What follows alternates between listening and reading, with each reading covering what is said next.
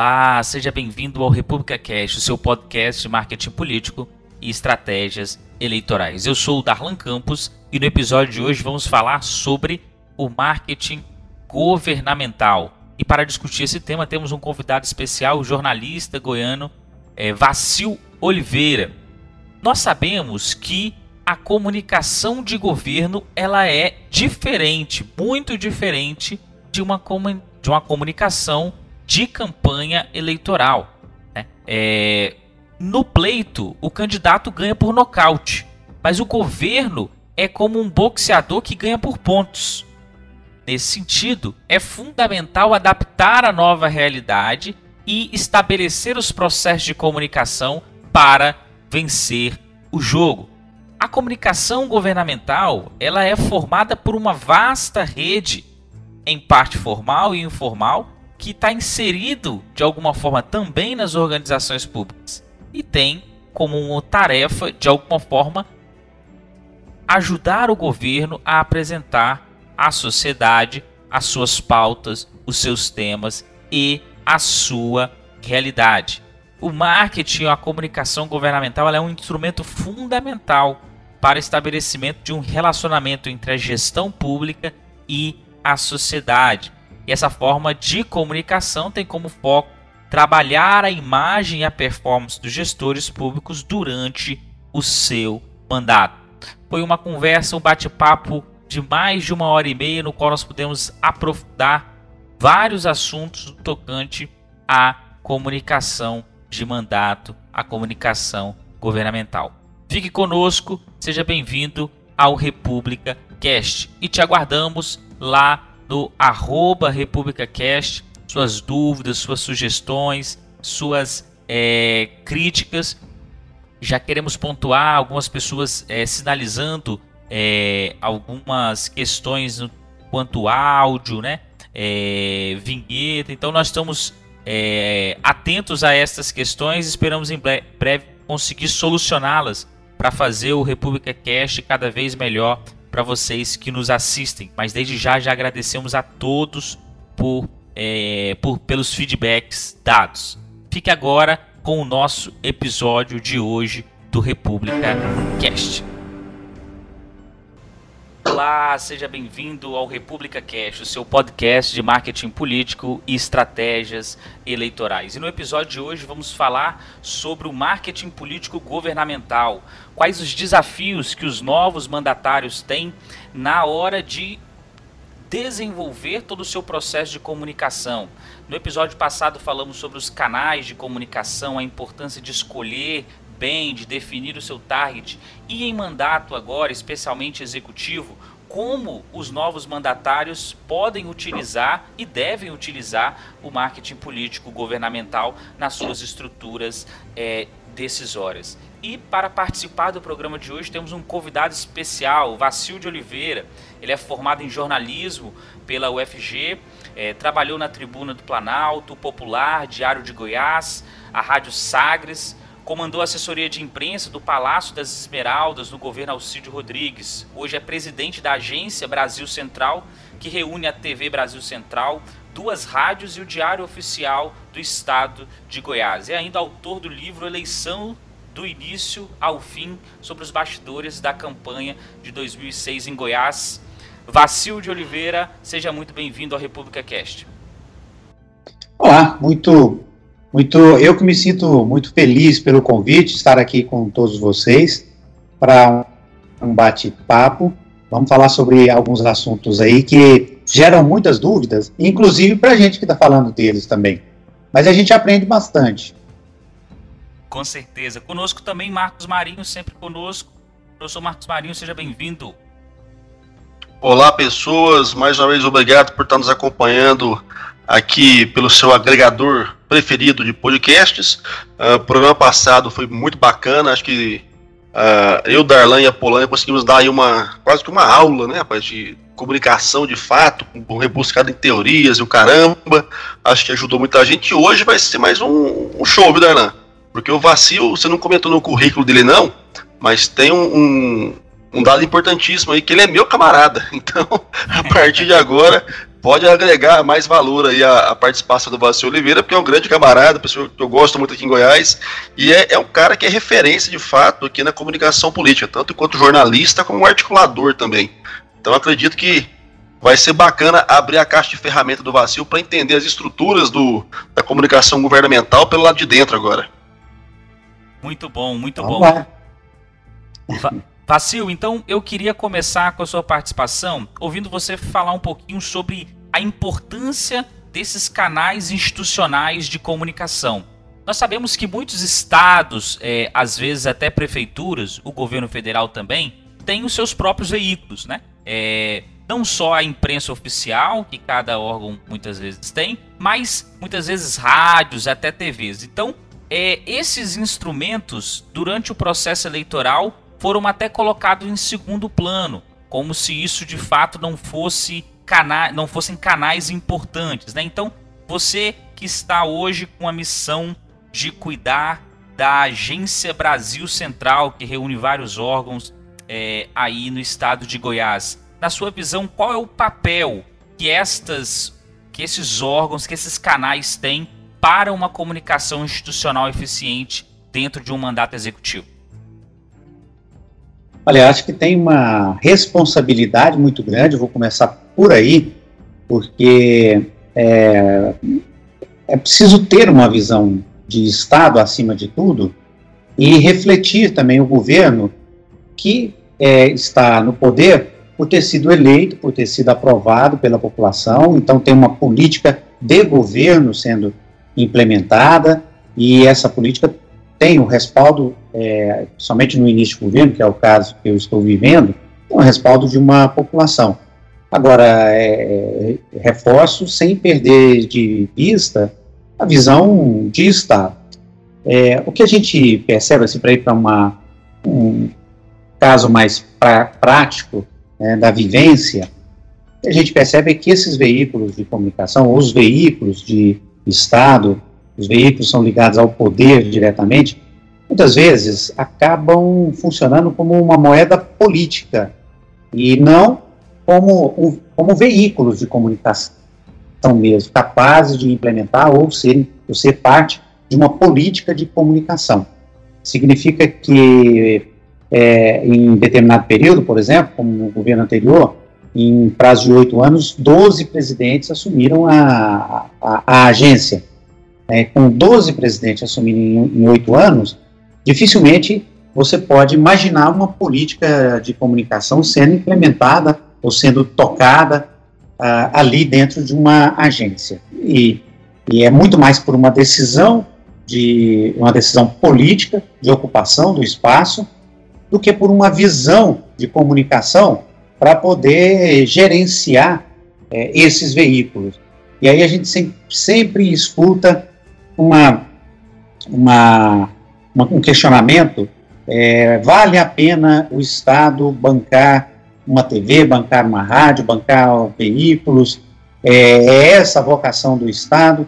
Só que, boa parte das vezes, o Estado é, não faz a sua parte pelas mãos do governante, que é implementar uma política da área, uma política de comunicação. Fica o cargo, a função, a agência ou a TV como ali uma moeda política. Creio que esse é um caso é, que a gente vivencia aqui, mas que pode ser percebido também em outras, em outras localidades e até mesmo no governo federal. Tem governos que investem, tem outros governos que não investem, então você fica, é uma TV que não tem uma continuidade, é uma comunica parte de uma comunicação que não avança porque depende do ambiente e da vontade política.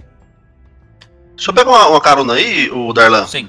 Porque é, eu acho interessante essa fala do vacilo, é, porque de fato, né, você, e, e programa passado a gente bateu muito nessa tecla. Canal de comunicação sempre é útil. Eu, eu acho uma, uma, imbecilidade de qualquer gestor é, é ter acesso a um ferramental desse, né, uma, uma TV, algumas rádios, a jornais, e não utilizar isso de modo a, de fato, é, é, trazer, levar à população conteúdo relevante, conteúdo de qualidade. né? Sempre atento a não usar apenas como uma ferramenta publicitária, mas de fato como algo que agregue qualidade informativa à, à população, né, à sua população. E aí eu acho bacana a, a fala do Vacil, porque de fato se você não, não, tomar cuidado, vira é, como outras secretarias, como outras pastas também, qualquer governo, moeda de barganha política. E nesse ponto, é, quem é da comunicação e está nos ouvindo agora vai até, acredito eu, achar bacana falar essa, essa realidade. É, comunicação não dá para ser, é óbvio que as outras não poderiam ser também, mas comunicação não dá para ser algo apenas de barganha política. Porque comunicação demanda muito entendimento e muita compreensão do que de fato é comunicar. Né? Uh, se no mercado a gente está acostumado a ouvir aquela história, né? Ah, não, não vou contratar profissional, não, porque meu sobrinho faz na comunicação governamental, quando você abre mão de de fato ter uma estrutura profissional e técnica para tocar o ferramental comunicacional do, do, governo e botar na mão de alguém só por barganha de cargo, barganha de interesse político, é um puta tiro no pé, né? A gente tem visto aí repetidamente, e o, o governo Bolsonaro, no caso, ele é pródigo em mostrar isso pra gente, que a deficiência na estruturação da, das pessoas que vão ocupar posições chave no processo comunicacional do governo com a população causa uma série infindável de problemas. É, então, porra, você tem ali o canal, você tem a possibilidade de produzir algo que de fato agregue é, é para sua imagem enquanto governante, para sua imagem da sua gestão e também leve informação para a sociedade e não utilizar isso de maneira coerente, cara, por mais que pareça vantajoso na hora de fechar as contas da campanha, no decorrer do mandato, vai ser um puta tiro no pé, eu não tenho dúvida disso. Pois é, e olha, tem muita coisa que, que pode ser feita com, com um veículo de, de comunicação. Desde que você não aplique nele a, a, a ideia de, de, que é um, um veículo de propaganda do governo. Esse é o uhum. grande erro. Agora, como um veículo de comunicação ligado ao Estado tem muitas possibilidades, é, e é, é, é, é possível traçar ali ações que estejam dentro de uma visão que a população aprove, de transparência, por exemplo, de, de demonstração de, de tudo que está sendo feito pelo, pelo governo e de necessidade do Estado, de é, mostrar o Estado, por sinal, é, só que muitas vezes também o que o privilégio vai para a visão da propaganda, veículo como propaganda do gestor. É, eu acho que aí é que entra uma discussão, é aí talvez que a gente tem que considerar que o veículo que é de Estado não funciona, porque ele não é de Estado, ele passa a ser de um governante é, fazendo política. Uhum. E aí uma... e a gente falou sobre isso também, né, Darlan, aquele programa sobre a campanha perpétua, campanha permanente, né? Sim. Que quem está com o mandato na mão tem que ter muito cuidado para não cometer o erro de, ao invés de fazer algo que de fato agregue a uma futura campanha, usar o recurso público para fazer autopromoção, porque isso, pela legislação, é proibido. Não é isso mesmo? Vai ter problemas, com certeza, especialmente porque os adversários vão estar atentos e vão acionar os meios legais para tentar diminuir esse impacto, né? O Gaudêncio Torquato, ele defende uma tese interessante de que a comunicação governamental ela é uma necessidade social, mais do que uma infraestrutura da sustentação de poder. Então, teoricamente, pela sua rede, o, os segmentos sociais eles vão tomando conhecimento do que se passa. Então, é, nos diversos setores do governo, por intermédio desses canais institucionais, eles transmitem de alguma forma as expectativas e os anseios de fato de alguma dessa, dessa população e desses cidadãos. Então, é, o marketing governamental, nessa visão do, do Torquato, ele seria um instrumento fundamental para que esse relacionamento entre a gestão pública e a sociedade seja efetivo. E aí, é, como uma forma de comunicação, que tem como foco trabalhar uma perspectiva para além do mandato. Então, é, essa dificuldade, e aí você citou um exemplo, Vacil, que em oito anos, 12 presidentes, foi isso? Isso. Então, com certeza, nesse processo fica difícil você ter uma construção de Estado e não uma construção de governo. Então aí você já tem uma dificuldade para operacionalizar esse processo porque você não tem continuidade no trabalho que é colocado à frente de um canal tão importante, de, de órgãos tão importantes para o processo da comunicação. Pois é, porque fica uma cobrança muito grande em cima do, do veículo, como se o problema é, fosse o, o veículo. Né? Ah, ter o veículo, ter uma TV, ter um rádio é um problema para o Estado porque custa muito caro. Olha, muitas vezes o problema não está lá, o problema está na decisão política de como se utilizar esse veículo que poderia é, prestar um grande serviço para a população, e é essa a, a, visão que eu acho que precisa ter, que é preciso ter, né? É, é, até até para poder clarear o ambiente e esclarecer a respeito do que o governo está fazendo. É, é óbvio que ninguém vai esperar que uma TV é, pública, por exemplo, entre numa disputa insana pela audiência, como muitas vezes as TVs abertas é, fazem. Mas até por isso, até por não privilegiar isso, por exemplo, pode é, puxar alguns debates, é, é, trazer a público alguns temas que são escondidos, dar profundidade a algumas discussões do dia a dia da sociedade, é, investir, por exemplo, em reportagens ou, ou, ou até mesmo em programas que mostrem o Estado, no caso aqui de Goiás, é, para a gente pegar o exemplo, que mostrem o Estado, as belezas, as virtudes, as vantagens. Então, há um, um, um, espaço muito grande para se trabalhar. E, e, e, a gente vê o outro lado também, que o profissional que é contratado, muitas vezes é, é criticado porque ele não tem a mesma motivação, então, mas o Estado não valoriza, não paga bem às vezes, não motiva, não dá condições adequadas para se trabalhar. Então é, é, é, esse outro lado também que a gente vê dos veículos. Eu estou enfatizando isso porque é, é, é, o que eu mais ouço é a visão de que o Estado não deve ter veículo de comunicação, porque é para mim é a visão fácil de se enxergar a coisa, porque é só o privilégio do dinheiro, né? De você ver a conta no final do mês. Não, mas gasta-se demais para manter uma, uma televisão e tudo mais. Porém, é, a forma com que se lida, com que se trata essa comunicação, com que se investe esse dinheiro, é que transforma tudo no negativo. No caso de investimento, vira gasto e um gasto perdido. Eu, eu quero aproveitar essa fala do Vacil, Darlan, para colocar um ponto que até foi um, um, uma, uma, disciplina que a gente teve no mestrado, cara, e, e foi muito importante para me ajudar a entender um pouco mais sobre comunicação pública.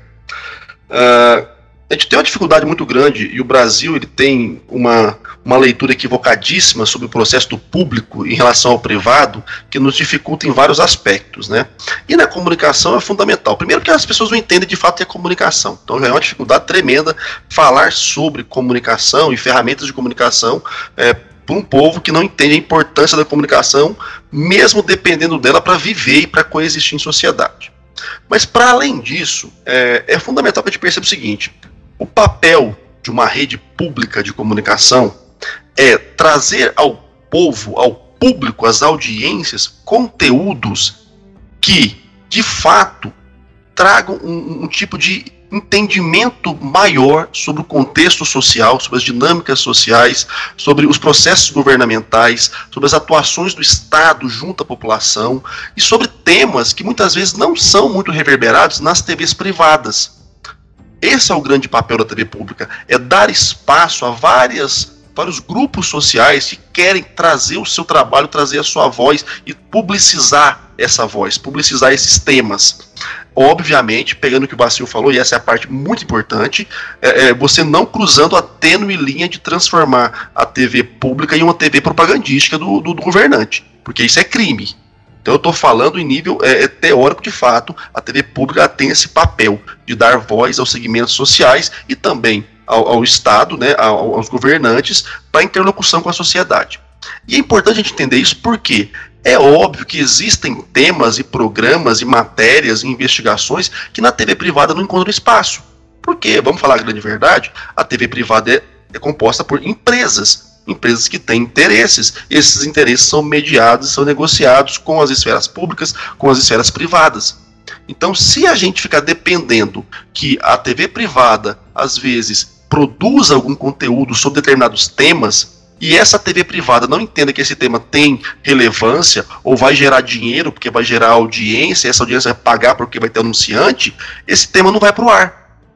Como a TV pública ela não tem esse cariz de ter que ter lucro, de ter que ter é, é dar dinheiro para os acionistas a posteriori, ela tem essa possibilidade. Então, enquanto eu não conseguir, eu não conseguiria jamais, é, de repente, colocar um tipo de programa para debater um assunto muito específico na TV Globo, no SBT ou na Record, na TV pública eu posso conseguir esse espaço.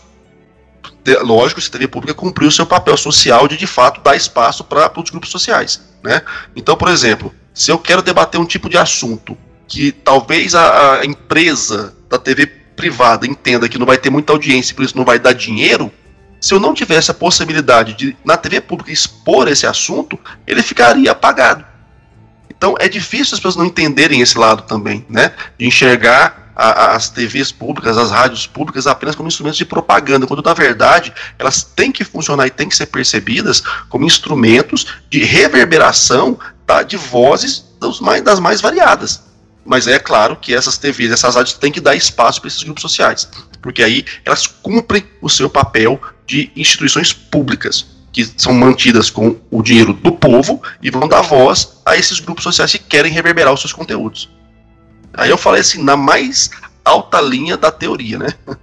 É, é importante a gente, alargando um pouquinho a nossa discussão, é, nós tivemos a partir das eleições. 14 já saiu muito e em 18 nós tivemos ânimos muito aflorados no pós-eleitoral. É... Isso também chega num momento em que a internet ganha um papel diferente no processo eleitoral. Então tudo isso traz um outro ambiente no qual os governos assumem na lógica agora de 2019. Então, diante desse cenário, é, Vacil, quais que são os desafios de um mandatário, de um governador que, é, ao assumir agora o seu estado ou o nosso presidente da República, Jair Bolsonaro, quais os desafios de construir uma comunicação governamental é, diante de um cenário e de uma série de processos tão dif difíceis que foram se instaurando a partir das eleições, especialmente 2018? Olha, nós temos um, um cenário é, muito fluido, é, um ambiente que muda bastante, enfim, os tempos são, são outros para quem, quem lida com comunicação, é, principalmente com campanhas e mais. Redes sociais é, viraram palavra, viraram aí a, a grande questão muita gente falando disso e ninguém entendendo de verdade, é, poucos dominando é, ferramentas é, e outros é, tentando acertar a mão para saber como fazer. Na campanha, a gente viu isso de forma objetiva. É, é, Bolsonaro, por exemplo, teve uma força muito grande nas redes sociais e uma força que teve desde o que se pode chamar de carisma dele, a, a personificação dele, o que ele representou, até mesmo a ação de fundo, que foi, segundo a reportagem da Folha de São Paulo, os disparos de WhatsApp e tudo mais. Então você tem aí é, elementos que é, interferiram bastante, pelo menos para mim, interferiram bastante na eleição, é, construindo uma nova, construindo não, mostrando uma nova forma de se fazer campanha, de se fazer comunicação durante a campanha. É, agora, quando você vê o governo formado, muda um pouco isso, é, num ambiente que aí sim se mistura ao velho ambiente da política. Qual é? Quem era estilingue é, passa a ser vidraça, e aí algumas facilidades que se tinha antes não são encontradas nesse outro momento, nesse segundo momento aí de, de vidraça. Né? Bolsonaro virou vidraça, Ronaldo Caiado virou vidraça, todos que é o Zema em Minas Gerais viraram, virou vidraça. todos, é, é, é, naturalmente, assumindo o governo, passam a ser referência e, e tem uma outra forma de lidar com a comunicação, precisa ter. Então, você teve aí na campanha uma ação desses candidatos, desses nomes que tiveram presença forte nas redes sociais, é, ocupando os espaços, mas como, como quem estava fora do poder, querendo, buscando o poder. E você tem esses mesmos agora enfrentando a dificuldade de, de lidar com o arsenal que foi favorável a eles e que agora às vezes está contra. Né? Os primeiros dias de, de Jair Bolsonaro têm sido difíceis. Ele, ao mesmo tempo que ele age, que ele reage nas redes sociais, ele também é muito atacado nas redes sociais. Ronaldo Caiado também enfrenta resistência muito grande na, nas redes sociais, ambiente que ele sempre dominou, que ele teve tranquilidade ao longo da campanha. É, e isso eu só imagino como é que vai ser, Marcos, o ambiente, como é que vai ser a eleição daqui dois anos para prefeito. Uhum. É, eu acho que vai ser uma eleição completamente diferente da de dois anos atrás é, e dessa que a gente viveu agora, uma mistura de tudo e algo novo. Sim, concordo 100% nos programas, Vacil, que 2020 vai ser uma situação assim brutal em vários níveis, né? A gente teve 2018 aí, a gente comentou já uma quebra de paradigma grande demais em relação ao que vinha se fazendo já há muito tempo em nível de comunicação e marketing político. É, 2020, por ser uma eleição de proximidade, a gente vai ter, na minha leitura, é, uma somatória de equívocos grotescos, com desentendimento da, do contexto da eleição, com ausência de preparo para lidar com as ferramentas que vão se alternando em nível de potência a cada pleito, né? É, é, e ainda com um cenário onde a população vai estar nessa torrente que está tá nos levando aí dos últimos anos, né? Num estágio de arrepio completo em relação ao que é de política e o que é de eleição. É, não vai ser missão fácil. E quem acha que vai, como fez em outros momentos, surgir nos dias do, pleito e, e, vai conseguir eleição porque tem dinheiro, vai tomar um pau que eu tô até vendo. A gente tem comentado a necessidade de um trabalho prévio, um trabalho bem elaborado, de uma proximidade com o público, de criação de fato da sua militância, e nesse ponto foi o que na minha leitura, elegeu o Bolsonaro, foi um trabalho de quatro anos de criação e consolidação de militância. Então, assim, quem não tiver essa sagacidade e for tentar ganhar 2020 com as estratégias que usou em 2016 e até as que usaram talvez em 2018, vai ter um insucesso brutal. Eu acredito nisso. É, e uma coisa que você falou que para mim é muito importante também, a cada ano que passa, a sociedade ela vai se entranhando mais e mais nas tecnologias da comunicação né? vai dominando mais as ferramentas, vai criando a sua própria é, forma de usar a ferramenta, né? porque comunicação é isso, é sempre um processo de ressignificação, tanto dos processos quanto das ferramentas. E nesse ponto, sempre quando você passa de um lado para o outro balcão, né? quando você não é mais pedra e vira vidraça, uh, você às vezes não está tão preparado para lidar com a reação que vem uh, ao seu encontro. Para essa população que está cada vez vez mais arredia, cada vez mais revoltada, cada vez mais agressiva, e sem entender de fato a essência do processo, eu penso que muita gente que vai, vai pensar em se candidatar em 2020, mas no meio do caminho vai arregar, por medo.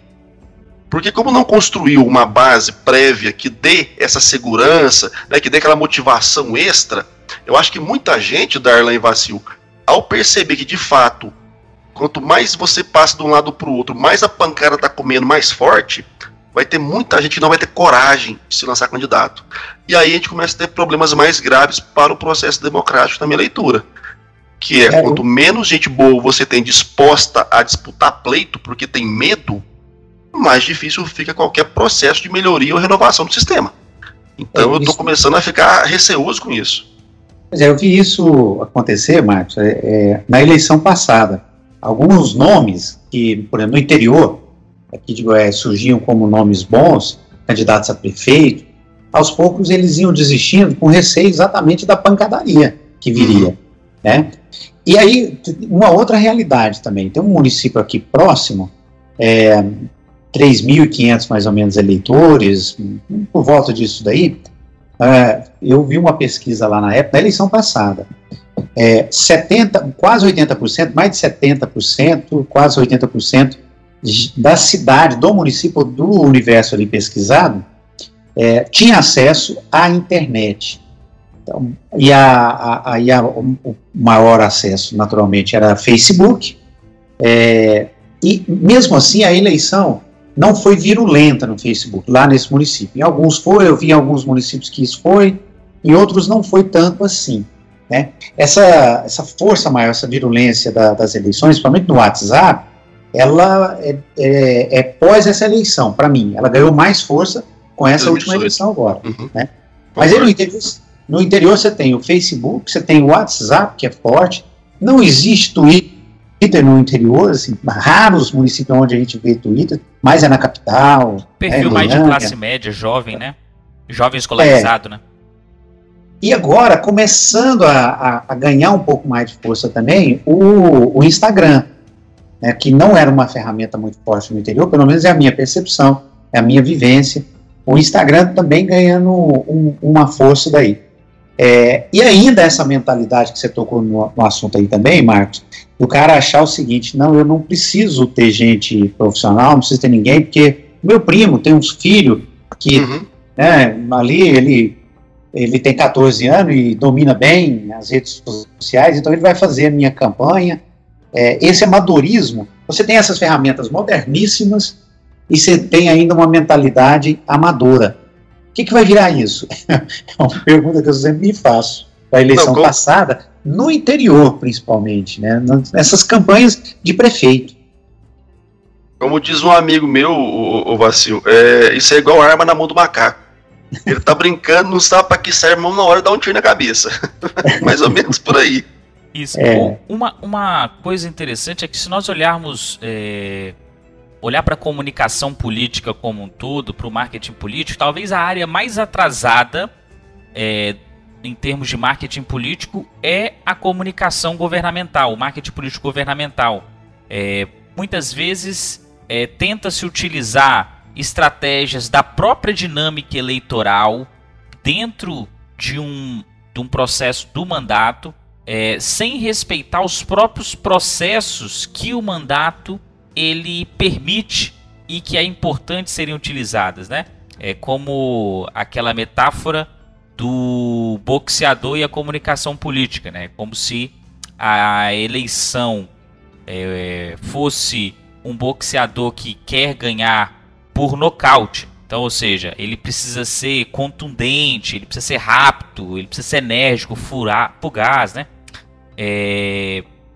Ou seja, ele precisa de um processo de aniquilamento do adversário num curto espaço de tempo. Então, é... já quando nós falamos do mandato, do marketing político governamental, nós estamos falando daquele boxeador que ele precisa ganhar por pontos ele precisa sobreviver a todos os rounds da corrida. Ele precisa, acabou o processo, ele precisa estar vivo e ao, durante o processo conquistando pontos que o permita finalizar o seu mandato bem posicionado. Então, nesse sentido, é um, um desafio desenvolver um pouco mais dentro desse processo. Pensando em quem está assumindo os mandatos, quais seriam essas as características é, Vacil, que você destacaria e chamaria atenção para esses mandatários que assumiram agora é, que eles devem prestar atenção no que tange esta comunicação governamental, aonde eles não podem errar de jeito nenhum? Darlan, para mim, ainda é, o grande ponto a ser observado é a ação política, a ação, a gestão, a ação de gestão, da gestão. O que, que isso significa? É, não adianta ter ferramentas modernas de comunicação, não adianta dominar é, essas ferramentas, Facebook, WhatsApp e tudo mais, se a, a, o governante não fizer a sua parte, não tiver uma gestão que tenha o que comunicar e não fizer uma e não promover ações políticas também que sustentem é, uma comunicação, é, que sustentem um diálogo com a população. O que eu vejo ainda da parte de muitos governantes é que eles enxergam a comunicação como solução política para os seus problemas, sendo que é, a solução política é na política. A comunicação ela não resolve um, um, um atraso de salário, ela não resolve é, uma obra que é, um, um, caso como o, o, que a gente vê agora de, de barragem destruída, é, um asfalto mal feito, comunicação nenhuma dá conta de solucionar um problema que é de gestão, um problema que é de, de ação política, por exemplo, uma declaração é, mal dada por um governante. Então, os governantes é, estão muito, que eu vejo ainda, muito assustados, boa parte deles, com essa, essa, essas novas ferramentas da comunicação, mas não estão prestando atenção no básico, é que independente dessa modernização, dessas novidades, é, de tudo isso que a gente está vendo, se eles não fizerem o velho e bom dever de casa, que é uma boa gestão, uma boa administração, e, e não cuidarem bem da sua imagem, da sua forma de agir, da, da sua política, milagre ninguém consegue fazer não, de, com comunicação. É diferente uma boa comunicação de um milagre. Tem, uns, tem muitos que, em vez de contratar boas assessorias de comunicação, precisam ajoelhar mais na igreja. Marinho, é, querendo ou não, é, esses novos governantes têm um, um, um, grande desafio que é estabelecer os seus processos de comunicação e ter clareza. E aí eu queria ouvir vocês, é, porque nós vimos aí a grave crise fiscal que boa parte dos estados brasileiros estão vivendo. Então muitos, é, quiçá praticamente todos os nossos governantes terão que tomar atitudes impopulares em início de mandato. É... Como utilizar a comunicação ao seu favor diante dessas ações que muitas vezes podem gerar aí uma série de insatisfações dentro do próprio público que o elegeu ou a alimentar os adversários nas críticas que eles podem fazer? Cara, eu vou tomar a frente aqui, até porque o Vassil acabou de falar também. É, eu, tenho, eu tenho uma leitura muito, muito própria desse, dessa situação, Darlan.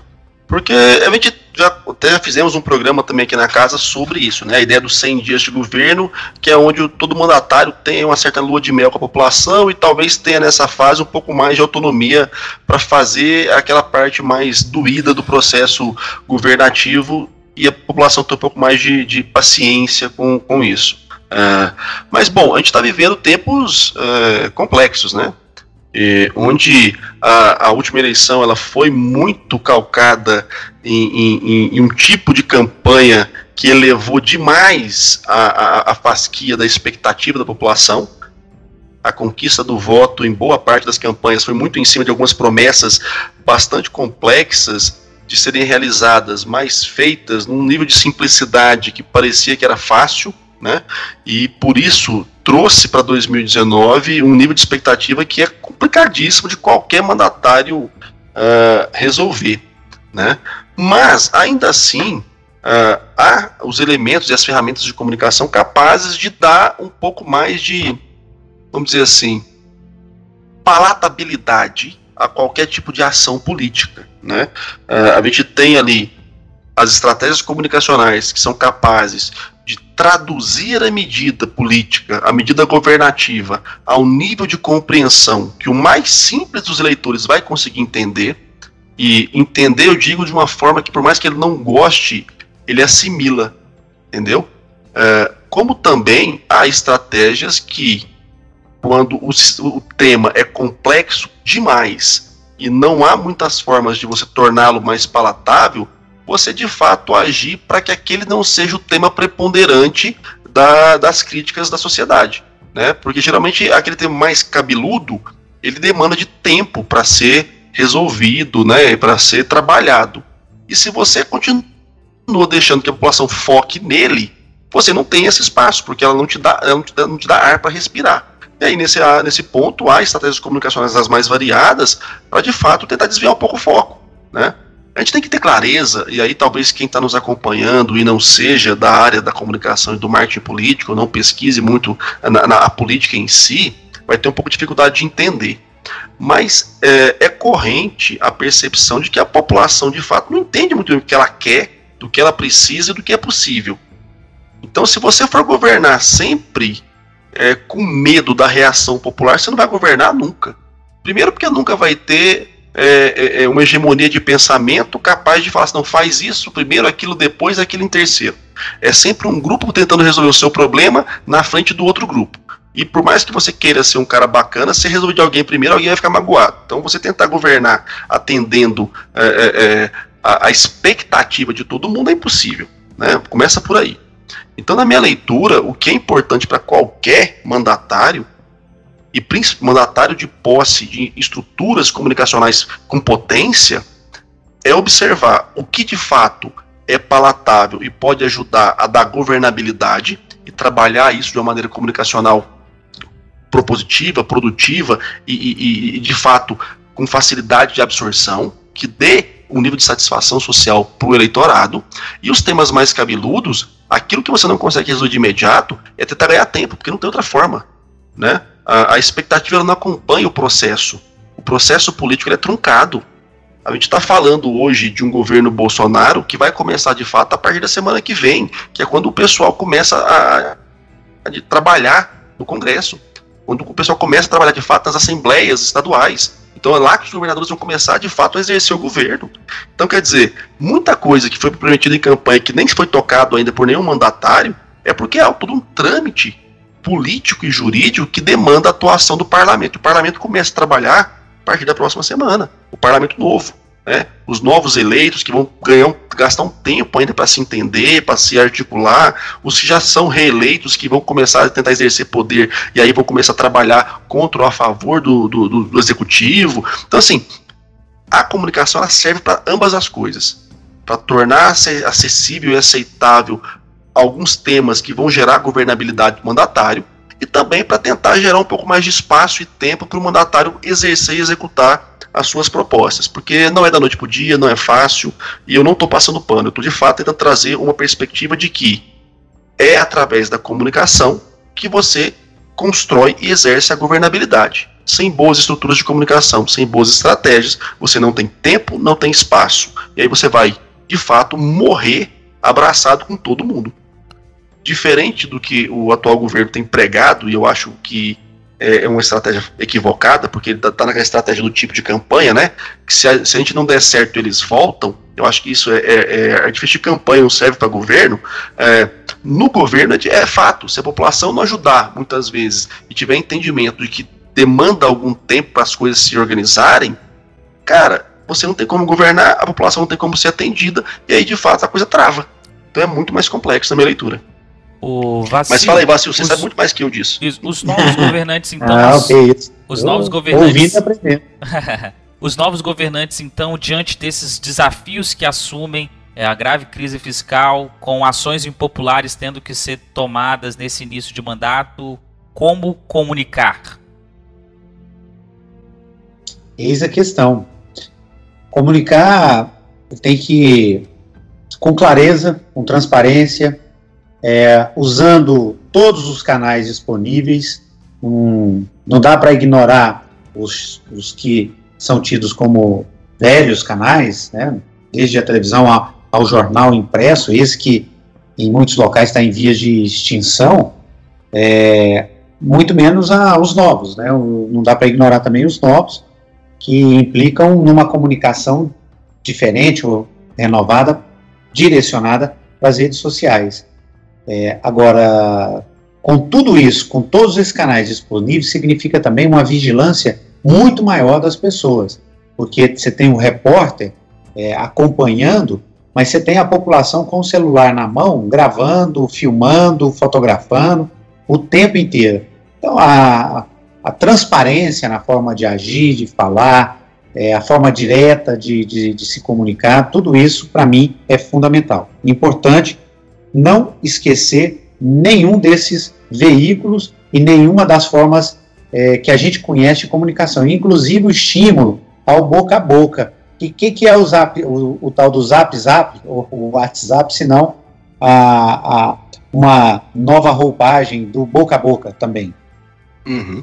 Sim. O... Trazendo um pouquinho a nossa discussão, olhando o governo Bolsonaro, né? Como que é, você, Vacil, tem visto a comunicação do governo Bolsonaro, né? A gente tem trazido essa discussão aqui para os nossos últimos é, podcasts e temos percebido exatamente uma é, primeiro uma manutenção para a transição de um discurso de campanha e muitas vezes deslocando para o mandato um discurso que é, tenta muitas vezes atiçar a militância, manter o fôlego e a chama acesa numa parcela do eleitorado que esteve com ele durante toda essa caminhada.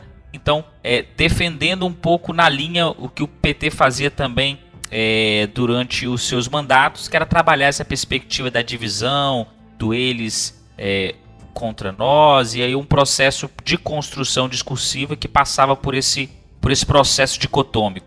Então, como que você tem visto é, desses primeiros passos primeiro mês, findando o primeiro mês do governo Bolsonaro do ponto de vista da comunicação?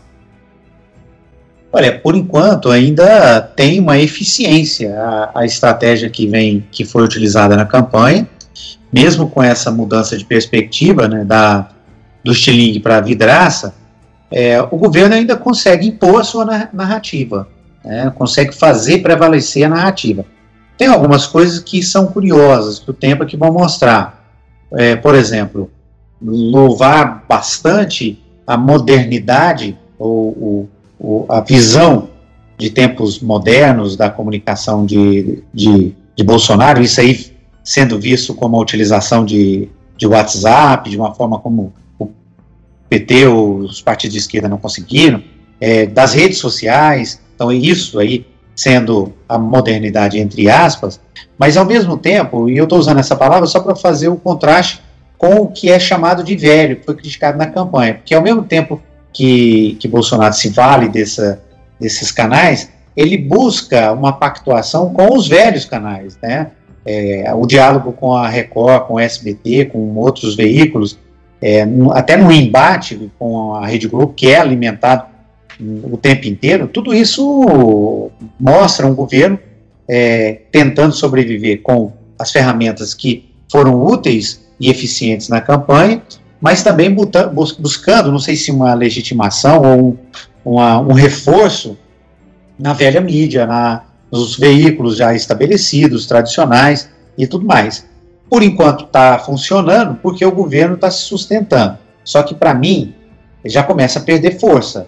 É, então, se não houver daqui para frente uma reorganização desse, desses métodos, desses discursos, daqui a pouco o governo Bolsonaro vai esbarrar no que a gente falava mais cedo aqui, que é a, o posicionamento do governo, a eficiência ou não do governo, e também o discurso do governante, que no caso aí é, significa Bolsonaro, Moro e outros, outros governantes. Ou seja, pode até que eles tenham ainda um domínio é, em relação às ferramentas de WhatsApp, por exemplo, e principalmente, mas se começar a falar muita coisa e, e o discurso não bater com a prática, é, aí isso começa a ruir. Nós vimos aí o, o exemplo claro do Flávio Bolsonaro envolvido na polêmica com o motorista Queiroz, é, o que era eficiente, o que tem sido eficiente, as redes sociais a favor de Flávio Bolsonaro e do próprio Bolsonaro também estão funcionando para poder mostrar uma diferença entre um discurso e uma prática. Então, Bolsonaro, o grupo dele todo, é, enfrentando aí o, esse novo ambiente. Só para a gente ficar no exemplo. Marinho. É, eu tenho, eu tenho algumas né, considerações em relação a essa dinâmica da comunicação do governo, é, principalmente por uma questão de falta de entrosamento da própria uh, uh, do próprio alinhamento dos ministérios e, do presidente de modo geral.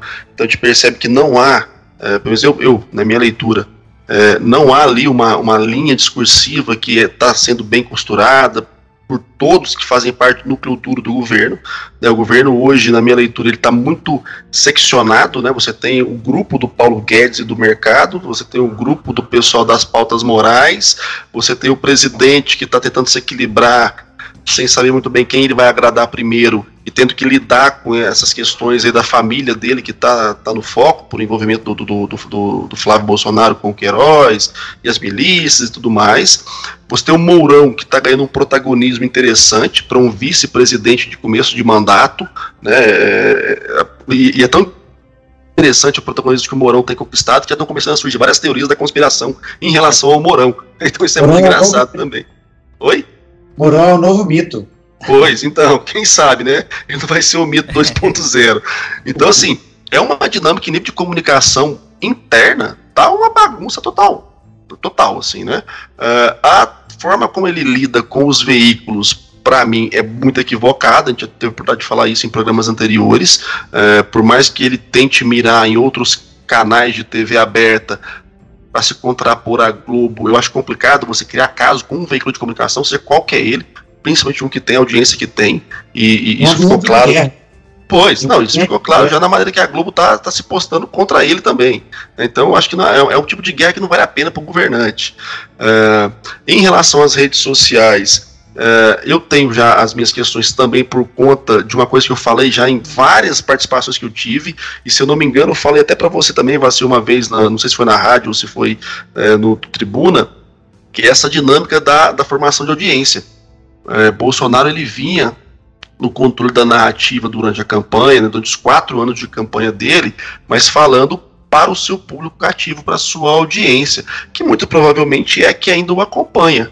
Então, se ele continuar essa dinâmica de tentar governar através da sua comunicação pela web, de Twitter, WhatsApp e Facebook, ele só vai comunicar com os seus convertidos.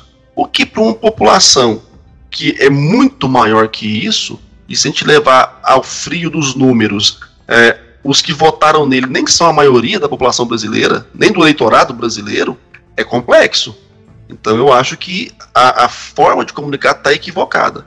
E vale lembrar que ele tem toda a estrutura do governo federal, ele tem os canais de, de, de, comunicação oficiais do governo federal, ele tem acesso às mídias é, tradicionais, ele tem acesso a estruturas de web para se comunicar, mas até então o que eu tenho percebido é que o tipo de comunicação que ele está fazendo ainda é aquela comunicação pseudo-amadora da eleição, que fala só com convertido, e que nível de governabilidade não está funcionando. Ele controla um tipo de narrativa para manter o grupo que ele tem, mas eu não percebo que ele tá ganhando mais admiradores de um tempo para cá, principalmente depois que ele assumiu, que ele tá ganhando mais é, pessoas que sejam favoráveis ao governo dele. Se ele continuar nesse ritmo, a minha percepção é que ele vai desidratar rapidamente e outras figuras dentro do governo vão crescer. E aí uma coisa que eu já falei em outros programas e falei também no podcast, é, hoje o governo Bolsonaro é muito maior que o próprio Bolsonaro né, principalmente pensando nessa percepção da, da, do crescimento do Morão, não, não me seria tão absurdo que a gente tivesse uma outra virada de mesa e daqui a pouco os caras percebessem que, olha, o Bolsonaro já não serve mais com a cara do nosso governo, vamos sentar ele num canto e bora o Morão assumir. Para mim não seria estranho porque o governo do Bolsonaro foi eleito com duas perspectivas: uma militarização forte e uma atuação mercadológica forte. O mercado está sendo atendido pelo Paulo Guedes e as suas dinâmicas, o, o, a parte militar tem como seu ícone o general Mourão. Então, o papel do Bolsonaro, que é fazer uma mediação pelo seu carisma com a maior parte da população e crescer em cima disso, não está sendo feito. O filho dele está dando trabalho, ele não está sabendo se comunicar. Então, assim, foi para Davos, que era o momento de por mostrar que era o cara, foi um fiasco então, assim, tem as minhas ressalvas aí quanto ao estilo de comunicação do Bolsonaro, apesar de achar que o governo Bolsonaro dure mais do que ele. Hum, talvez o, o grande batismo de fogo do governo Bolsonaro no, no ponto de vista da comunicação seja a reforma da Previdência. Então, nas próximas semanas, nós vamos ter uma, uma noção de como o governo Bolsonaro ele vai estruturar o, todo o, o plano de comunicação para apresentar esta reforma da Previdência.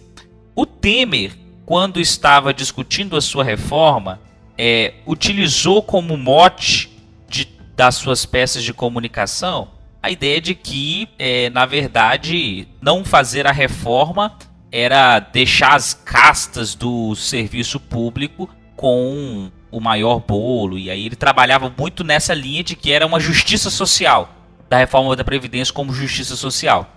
É, na, na opinião de vocês, como que vocês entendem, quais as pistas que olhando para o governo Bolsonaro a gente pode ter é, a partir desse que talvez seja o grande tema do Congresso no primeiro semestre, que é a reforma da Previdência, e que vai exigir um planejamento próprio de comunicação e de estratégia muito claro e evidente para conseguir atingir o objetivo. Então, assim como o Vacil disse, da importância do aspecto político, é, vai ser fundamental para a reforma da Previdência toda a articulação na Câmara e no Senado. Entretanto, a opinião pública, convencer a opinião pública e lançar esse processo, essa discussão na opinião pública também vai ser fundamental para, inclusive, pressionar o Congresso na, na pauta em que eles entendem como necessário nesse momento. Como que você enxerga tudo isso, Facil? Olha, é um desafio mesmo a, a reforma da Previdência. Né? É, são duas reformas aí que os governantes tentam e não levam à frente. Previdência e a reforma política. A da Previdência agora, ela preocupa de forma imediata, porque inviabiliza também os governos aí de forma rápida, se não, não acontecer. Pelo menos esse é o discurso predominante. Tem um, um aspecto de comunicação, sim, mas o que vai prevalecer é a ação um, política, é o domínio da casa, das, da, da Câmara e do Senado. É, então, se os, o, o, governo federal não dominar é, o voto, pouco importa se tiver uma comunicação eficiente. Só a comunicação eu não acredito que será capaz de, de funcionar.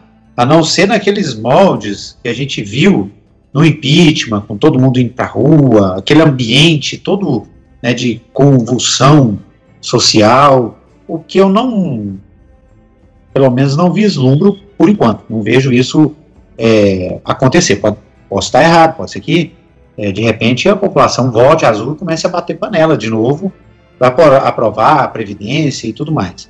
Só não visualizo isso por enquanto.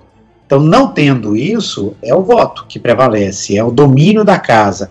E aí a comunicação, ela tem uma, implica, uma implicação direto em alguns deputados que são sensíveis a isso e tal, mas em geral a história mostra que a ação política direta do governo, com cargos, liberação de verbas, etc., isso é o que vai definir a pauta. Marinho? É, eu, eu penso o seguinte: é, é um, um processo complexo, no caso do governo Bolsonaro, por várias questões. É, como você bem falou, o governo Temer ele não conseguiu vender a reforma da Previdência. E aí, de lá para cá, a coisa foi tomando outros ares e parece-me, percepção sem ter um, um, um, um dado mais empírico para dizer, que ela começou a se tornar mais palatável por conta da insistência da, de, de, se falar sobre ela e da maneira como ela foi enquadrada pelos veículos de comunicação. Né? A gente tem claro isso quando um, um veículo de comunicação compra uma pauta, é difícil a população não aderir a ela. E eu tenho visto, pelo menos na minha leitura, que os principais veículos compraram bem a pauta da reforma da Previdência. Né? Sempre que enquadram, um enquadro positivo. Agora, como isso vai ser primeiro vendido enquanto uma ação é, é de governo dentro do Congresso? Porque ali a briga vai ser feia também. Porque os caras não estão querendo, não, não tem a, a cultura de votar só porque vai ser bom pro povo, né? A gente sabe muito bem disso. Há toda uma guerra de bastidores por poder e ser a favor ou contra vai além de estar certo ou errado no jogo dentro do Congresso. Então, tem essa dinâmica de como o governo Bolsonaro vai vender essa pauta para a, a, a, Câmara e para o Senado e como é que ele vai receber isso em nível de apoio, né? sendo um, um, um gestor que, desde o início da, da sua fala enquanto candidato a presidente, dizia que não negociava com ninguém. Então agora ele está numa sinuca de bico, né? Porque ele sabe que o povo que está lá no Congresso só faz as coisas negociando, ele diz que não vai negociar. Se ele não negocia, ele pode não conseguir, mas se ele negocia, ele se queima com a, a sua base de apoio. Então é complexo esse ponto. Para além disso, quando a coisa se desenrolar e de fato vamos pensar que ele vai conseguir emplacar algum tipo de reforma, que provavelmente não vai ser a que ele imaginou, ou que o Paulo Guedes imaginou, ou que o povo não gostaria que fosse, mas vai ser algum tipo, que eu penso que algum tipo de reforma vai passar, sem dúvida, é, você tem ainda quem vai conseguir capitalizar em cima disso. E aí é uma outra dificuldade que eu vejo no Bolsonaro, porque desde a campanha ele sempre está se colocando na posição de ah, fala com o posto Ipiranga, fala com o posto Ipiranga. Ele empoderou demais a figura do Paulo Guedes. Então, ainda que ele consiga passar algum tipo de reforma, conseguir capitalizar agora sobre essa vitória, não sei se vai ser tão simples. Porque é muito possível que o mercado e os grupos de oposição e até de repente grupos dentro do próprio governo não acreditem a liderança do Bolsonaro isso, mais ao Paulo Guedes a atuação dele que, gostando ou não gostando, é uma outra entidade para além do Bolsonaro. O Bolsonaro se atrelou a Paulo Guedes durante todo o processo de campanha e de construção da sua imagem é, enquanto candidato. Mas Paulo Guedes não é Bolsonaro. Ele sempre reforça o seu histórico, reforça suas atuações, reforça a sua opinião e a sua posição sobre vários temas.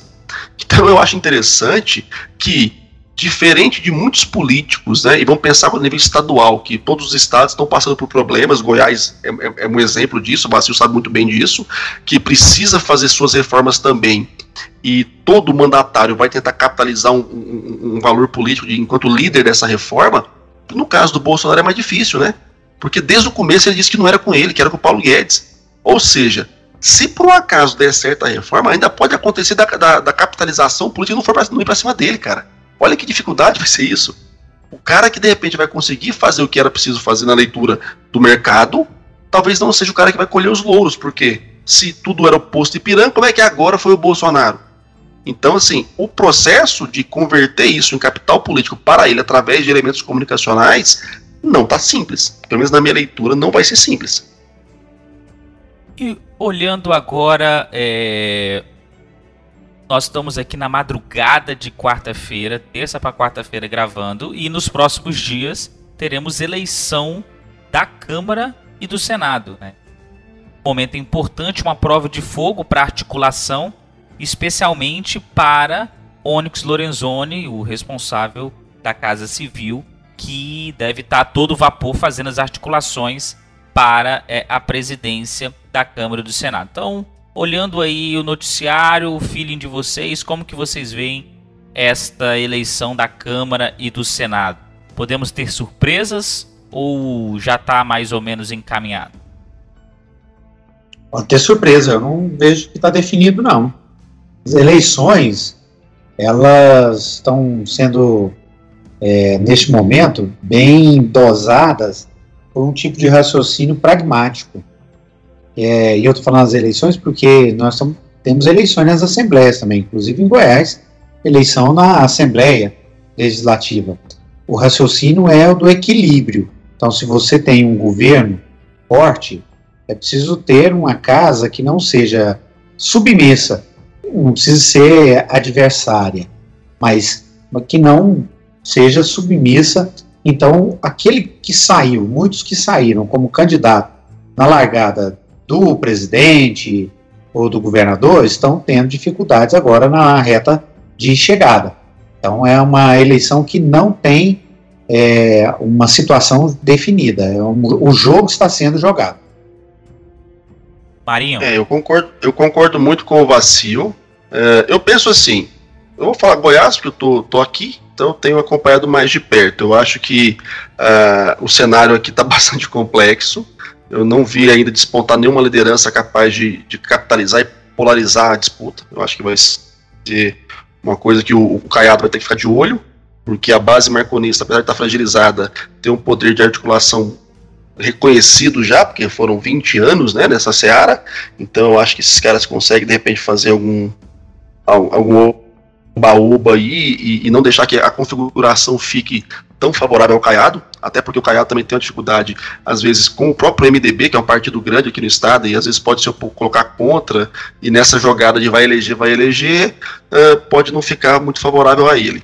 No caso do Bolsonaro, eu penso que a eleição do Rodrigo Maia está mais garantida. É, pela, por toda a movimentação que eu tenho visto de bastidor, eu penso que o Rodrigo Maia ele soube muito bem construir a sua reeleição ali. É muito difícil, eu acho que no caso da Câmara dos Deputados, ter uma virada de mesa. A não ser que seja algo assim do.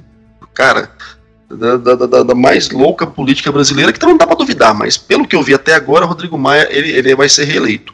No caso do Senado, tá difícil o negócio ali, porque é, Renan Calheiros ele tá fazendo um bom trabalho de base, mas Renan Calheiros ele representa tudo e aí é muito louco, né? Porque por mais que o Rodrigo Maia também represente em certa medida, mas o Renan Calheiros ele, ele herdou um ranço dos seus mandatos, das suas atuações anteriores, que tá difícil agora ele, ele lidar com isso para se aproximar de alguma forma do governo Bolsonaro, por mais que ele tente.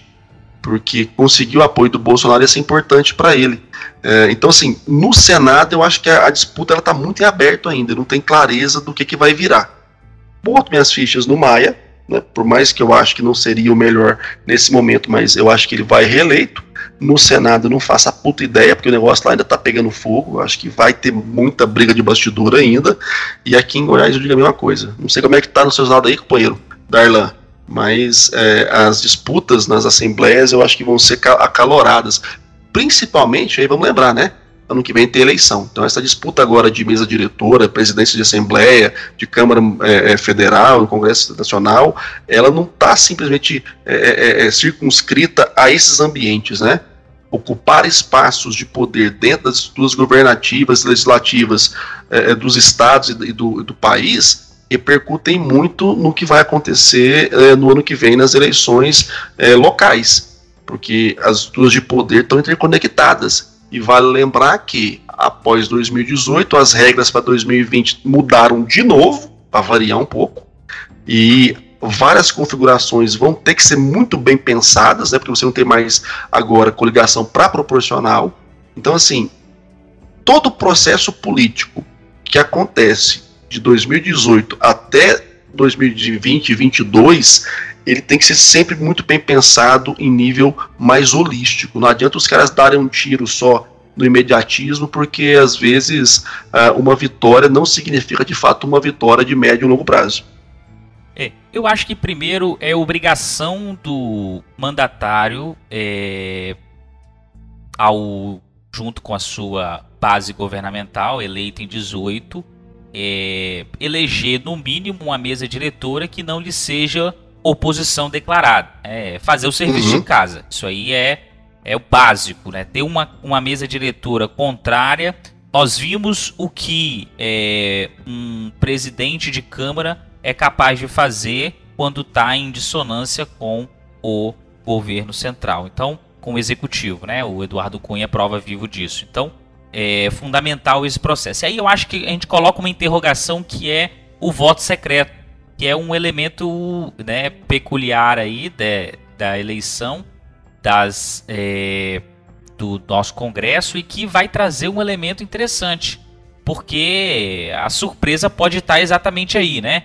De alguma forma, alguns nomes poderia ter uma pressão por uma parcela do eleitorado que elegeu deputados e senadores novos, eles poderiam pressionar os seus é, eleitos para que votassem em outros candidatos.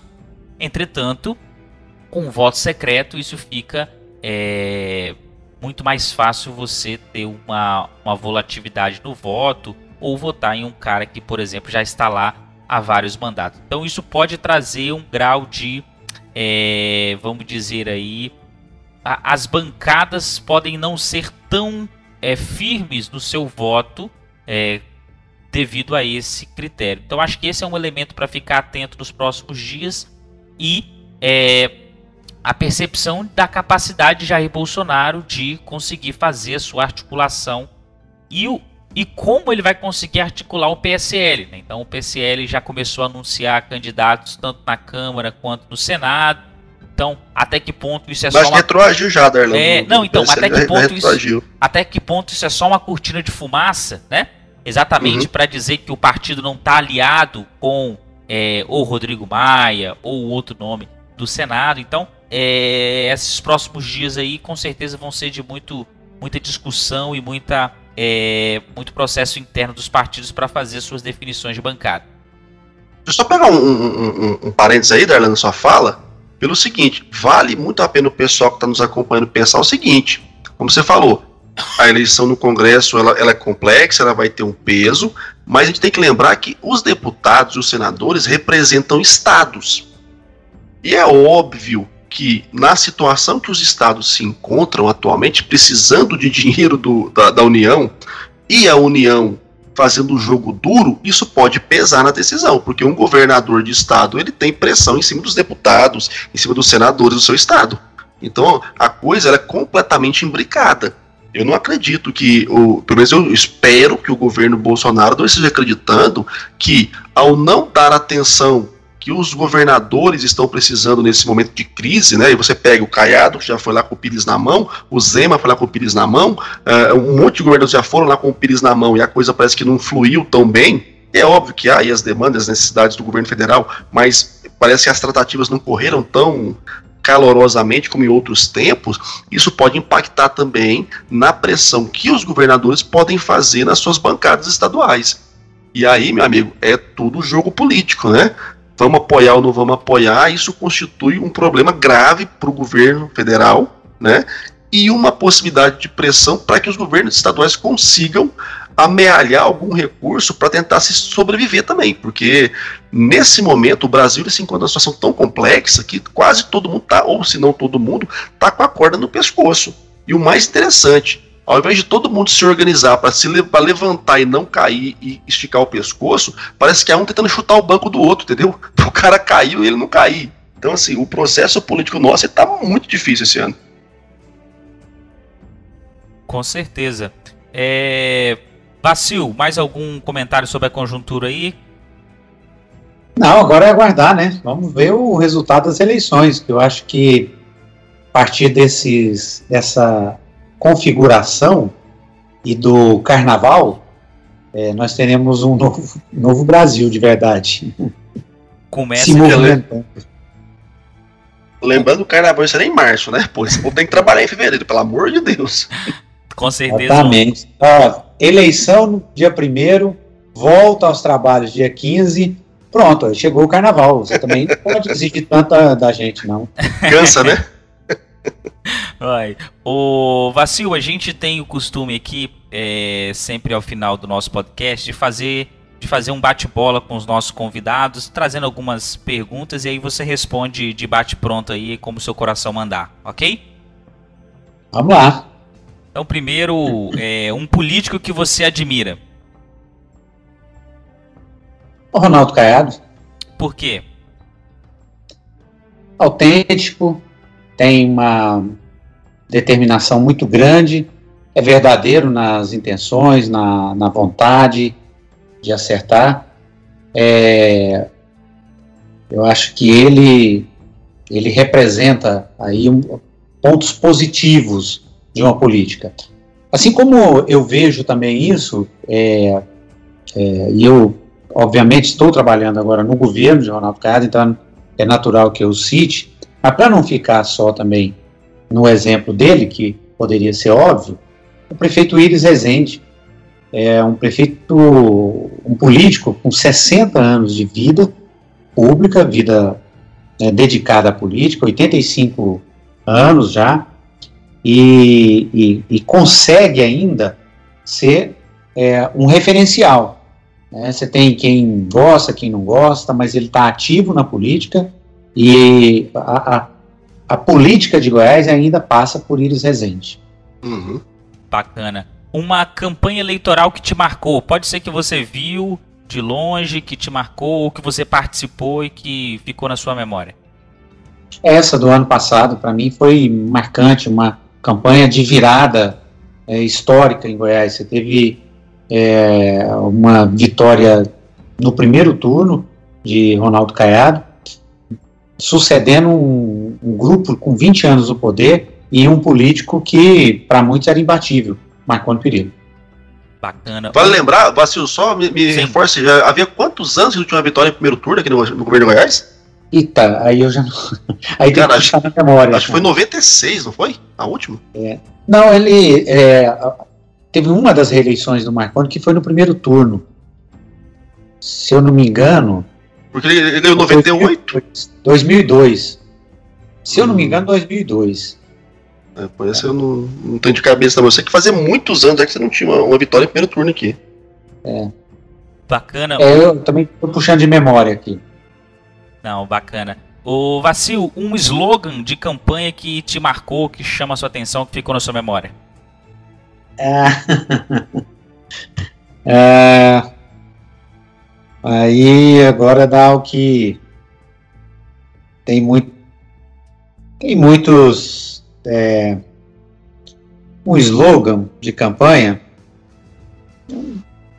mas não, não lembro de nenhum assim acho que tem algumas algumas frases de efeito né é, que marcaram que marcam que chamam a atenção é, por exemplo, eu fiz a campanha de Lúcia Vânia em 94, então ela conhece Goiás.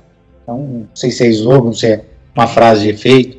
Lula lá, né? Quem não, não vivenciou isso, campanha política e não vivenciou isso durante a campanha. É, agora, slogan mesmo? Sim, não, mas excelente, bons exemplos, é, a ideia era essa mesmo. Um jingle de campanha que ficou na sua memória que te chama a atenção? Tá certo, Paulo Roberto. Fantástico. Maravilhoso. E aqui, para quem conheceu, para quem vivenciou política aqui, foi a campanha que ele perdeu para Iris Rezende, né? mas tinha a marchinha. Tá certo, Paulo Roberto. Paulo Roberto tá certo. Então, ó, isso é marcante. Isso foi, no, foi 90, Vacil? É, foi da foi quando ele perdeu pro Íris, né? Vamos fazer as contas? eu já tô numa fase de ter que fazer conta, viu? Tá certo. É, Cara, eu acho que essa campanha foi em 1990, bicho. É. Sei que é, mas foi Eu, isso, acho, que, foi- eu, eu foi- acho que ele, ele era candidato a governador e o Pedro É. Caneda ao Senado. É. Ó, até hoje, eu ainda, ah, naturalmente, ainda, ainda repito isso é, no meu dia a dia, né? E aí eu me lembro, começo a rir e tal. Então, aquelas coisas que marcam. Será que a gente bordão. encontra ele no YouTube? Não sei se encontra, você sabe que eu nunca procurei, eu vou até procurar aqui, mas Porra. talvez não encontre. Porque Mas, é, a gente tem o costume sempre de anexar o jingle escolhido Anexar? pelo convidado no final, para que os nossos ouvintes possam escutar. É, então, se a gente conseguir, seria interessante. é, Rapaz, eu joguei procurando aqui, ó. Você tem uma campanha do Paulo Roberto pro Senado, mas não sei se, se, se é o mesmo É, jingle. talvez ele, ele reciclou, né? O... É, eu acho que de 90 não deve ter. É, 90 tinha na internet direito, né, rapaz? Pra falar a verdade, a gente que é velho é foda, tem que assumir essas paradas de vez em quando. Não, era a torcida É. era que alguém tivesse colocado no ar, né? Trazendo jingles É. especiais, né? Alguém tem que fazer esse trabalho pra gente. ué. Pois, eu também acho. Cadê a memória da, da internet brasileira, né, rapaz? Eu só Cadê? conheço um, uma pessoa, um jornalista, que tem essas memórias, provavelmente ele tem lá. Se a gente perguntar para ele depois, ele vai fornecer para gente. Que é o Eduardo Horácio. O Eduardo Horácio, Eduardo tem- Horácio. Eduardo Horácio é um, é um arquivo. Bacana. Ele tem tudo. Provavelmente ele tem isso. Nós podemos até tentar pegar com ele depois. Não, legal. É, Mas de qualquer forma, se a gente conseguir, vai estar no final do podcast. É uma dica para finalizar agora. Eu vou pedir ao Marinho primeiro, enquanto você vai pensando uma dica de leitura e de vídeo. Ó, Será que é esse aí? Eu achei que também um, mas aí a gente dá uma testada depois e vê se é esse mesmo, se foi repaginado. É, eu até dei uma, uma, uma apanhada aqui, mas é, é porque o- a campanha dele foi feita em cima do Tá Certo, então talvez tenha uma reciclagem do, do Dingo. O bom é o original, viu? Não, com certeza. Então, vamos buscar as fitas cassete disso aí. Isso. tenho que buscar por aí.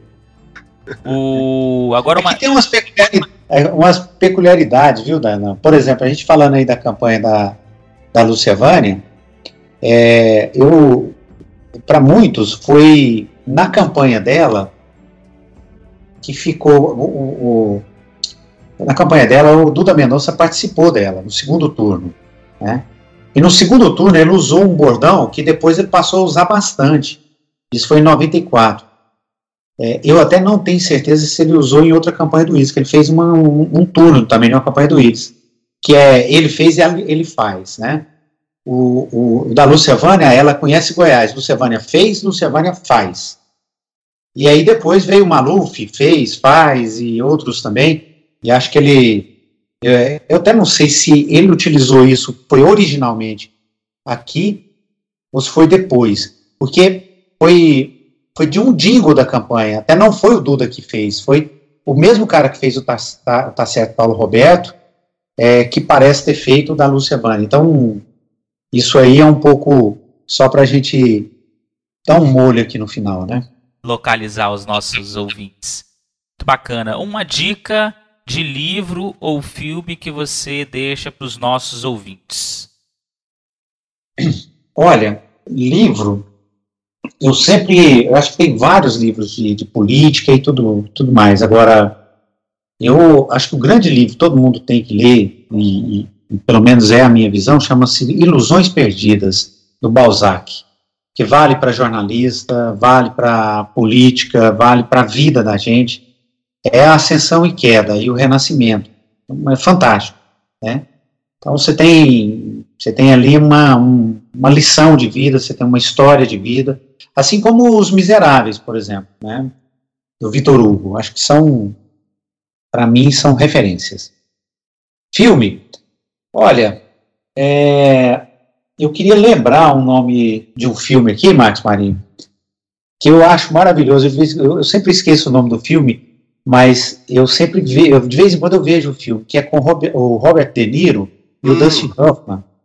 É uma mera coincidência. Mera coincidência, exatamente. Em inglês é, chama Walk the Dog. Eu uso esse filme para os alunos, tem, tem alguns semestres. Eu acho ele maravilhoso, porque ele é Perfeito. bem e, e, é uma aula, né? Sim, sim. Aquele filme é, é, é, é literalmente uma comédia. Ele é muito é. bom, do início ao fim. Não, muito bom. Marinho, sua dica cultural. Cara, eu não sei se eu já citei esse livro aqui no República ou se foi em outro podcast, mas é, como a gente vive um tempo e a gente até comentou, né, que às vezes tem candidato, tem, tem até mandatário que ao invés de buscar uma assessoria, de buscar alguém, né, um jornalista competente, um, um publicitário que tenha entendimento, um cara do marketing, vai fazendo no oba-oba, no amadorismo. E, e, nessa última eleição a gente viu muito isso, né, cara, de criar essa fantasia do, do pseudo-amador. É, porque quem de fato fala que a campanha do Bolsonaro foi amadora não entende campanha. Tem, tem, tem toda a estruturação. Igual falar que o, o Tiririca teve uma campanha é, espontânea, né? não teve uma estruturação também. Então, é, eu tenho percebido uns tempos para cá, gente, que está havendo um certo ranço em relação aos pesquisadores, aos professores, aos profissionais que se dedicam de fato a, a entender a técnica é, dessas ciências da comunicação, da política e assim por diante. E aí tem um livro de um americano, né, chamado Tom Nichols, que chama A Morte da Competência. E esse livro ele é muito bom porque ele trabalha é, ele trabalha mais a, a, a, perspectiva dos Estados Unidos, mas a maior parte do livro você pode fazer um Ctrl C Ctrl V e botar aqui no Brasil que está batendo pau a pau. Né? Então o livro chama A Morte da Competência, os perigos da campanha contra o conhecimento estabelecido. E aí o livro o autor vai falar muito sobre essa questão de você desacreditar é, é, o jornalismo, desacreditar as estruturas de referência das sociedades, você desacreditar a palavra dos especialistas. Né? Então a gente chegou num, num, num, patamar, segundo o Tom Nichols, que as pessoas confundem liberdade de expressão com igualdade de opinião. Cara, eu não tenho condição de falar que eu posso ter a mesma qualificação da minha opinião que o Vacil tem. Um cara que tem muito mais tempo de estrada que eu ou que o Darlan tem, que tem outras experiências que eu não tive. Então, assim, às vezes a gente enfrenta, né, tanto na, no dia a dia da, da, da, comunicação política, da consultoria política, quanto em sala de aula também, quanto em qualquer outro ambiente, é uma dificuldade de você apresentar conhecimento fundamentado, estudado e técnico, e a pessoa, no seu mais puro e convicto achismo, falar: não concordo. E eu não concordo e pronto, acabou o assunto, né, cara? Então eu acho que todo é uma mundo. Tese aí, né? Pois, eu acho que todo mundo tem que ler esse livro do Tom Nichols, porque ele dá um alerta pra gente, cara. Quando a gente começa a ficar simplista demais, a, a sociedade começa a ter problemas. Porque a gente para de considerar e, e valorizar o conhecimento, sabe? A educação, a essência da pesquisa. E aí você começa a ter cada vez pessoas mais rasas ganhando visibilidade e espaço para falar bobagem e gente batendo palma. E até então, na história do mundo, não teve nenhum país ou sociedade que evoluiu dessa forma. Então essa é a dica de hoje. Bacana. Eu, a minha dica vai ser ainda dos clássicos, né? Um livro ainda do século passado, é, escrito pelo Almeida, Marketing Político, Hegemonia e Contra-Hegemonia. Ele vai fazer é, uma discussão do marketing político, utilizando é, como olhar metodológico, teórico-metodológico, o marxismo. Traz algumas categorias bem interessantes para analisar esse movimento é, de hegemonia e contra-hegemonia. Acho que é bacana é, uma leitura aí é, para conseguir entender um pouco dos, dos, desafios que é atuar nesse cenário e agora num momento onde cada vez mais é, entramos no, na seara digital dentro da perspectiva na política, isso ainda se torna um desafio ainda maior é, colocarmos tudo isso dentro do jogo. Vacil, queremos agradecer muito a sua presença conosco e deixamos as portas abertas aí já convite para que outros momentos possamos estar juntos aqui. É, deixa aí os seus últimos, suas últimas palavras para os nossos ouvintes. Eu que agradeço a possibilidade, a oportunidade de bater esse papo. A gente fica muito envolvido aí com outros assuntos. Eu tenho só campanha e governo é, e, e, distante de fazer coisas que gosta, né? Por exemplo, eu gosto de falar de política, gosto de ouvir, gosto de, de, de aprender. Então, muito obrigado pela oportunidade. Espero que a gente possa fazer isso mais vezes. E, e também parabéns aí pelo trabalho que vocês vêm fazendo, que eu acompanho. Sou, além de amigo do, do Marcos, que ele disse aí, eu sou fã também. Então, estou ali sempre com a carteirinha renovando, é, renovando isso, e faço isso ouvindo ele e aprendendo. Vamos ver se a gente leva ele mais lá na, na ABC para aprender mais, viu, Darlan? Com certeza. E você também. Muito bom, vai ser um prazer. Marinho, mais um episódio. Deixe seus últimos, suas últimas palavras aí para os nossos ouvintes.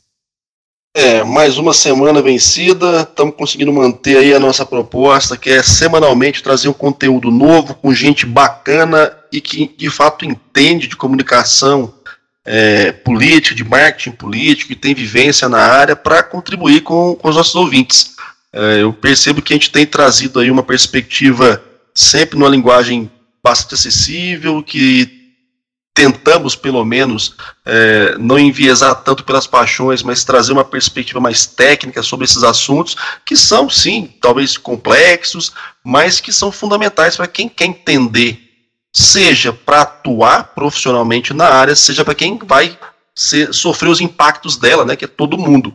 Então, eu acredito, Darlan, que a gente está aí mantendo firme e forte nosso propósito. Estamos fechando janeiro, né? Nosso último programa de janeiro aí.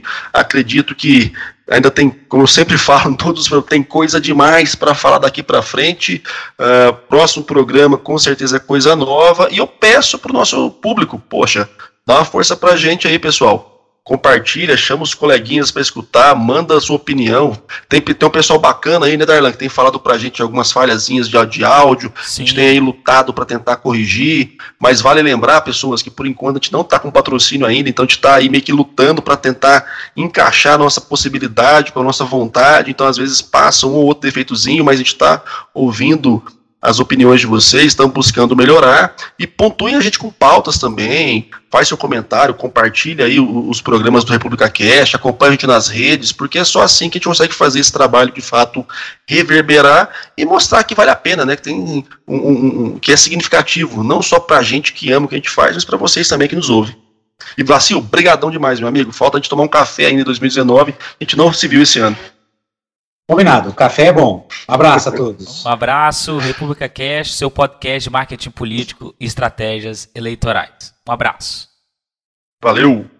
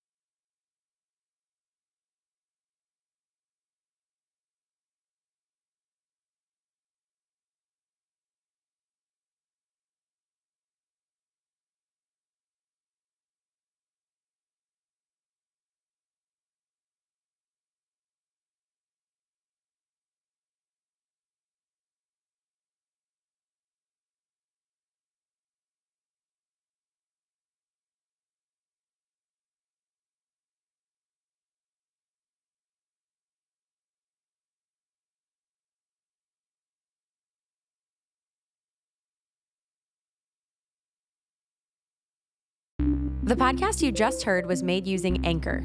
Ever thought about making your own podcast? Anchor makes it really easy for anyone to get started. It's a one stop shop for recording, hosting, and distributing podcasts. Best of all, it's 100% free. Sign up now at anchor.fm slash new. That's anchor.fm slash new to get started.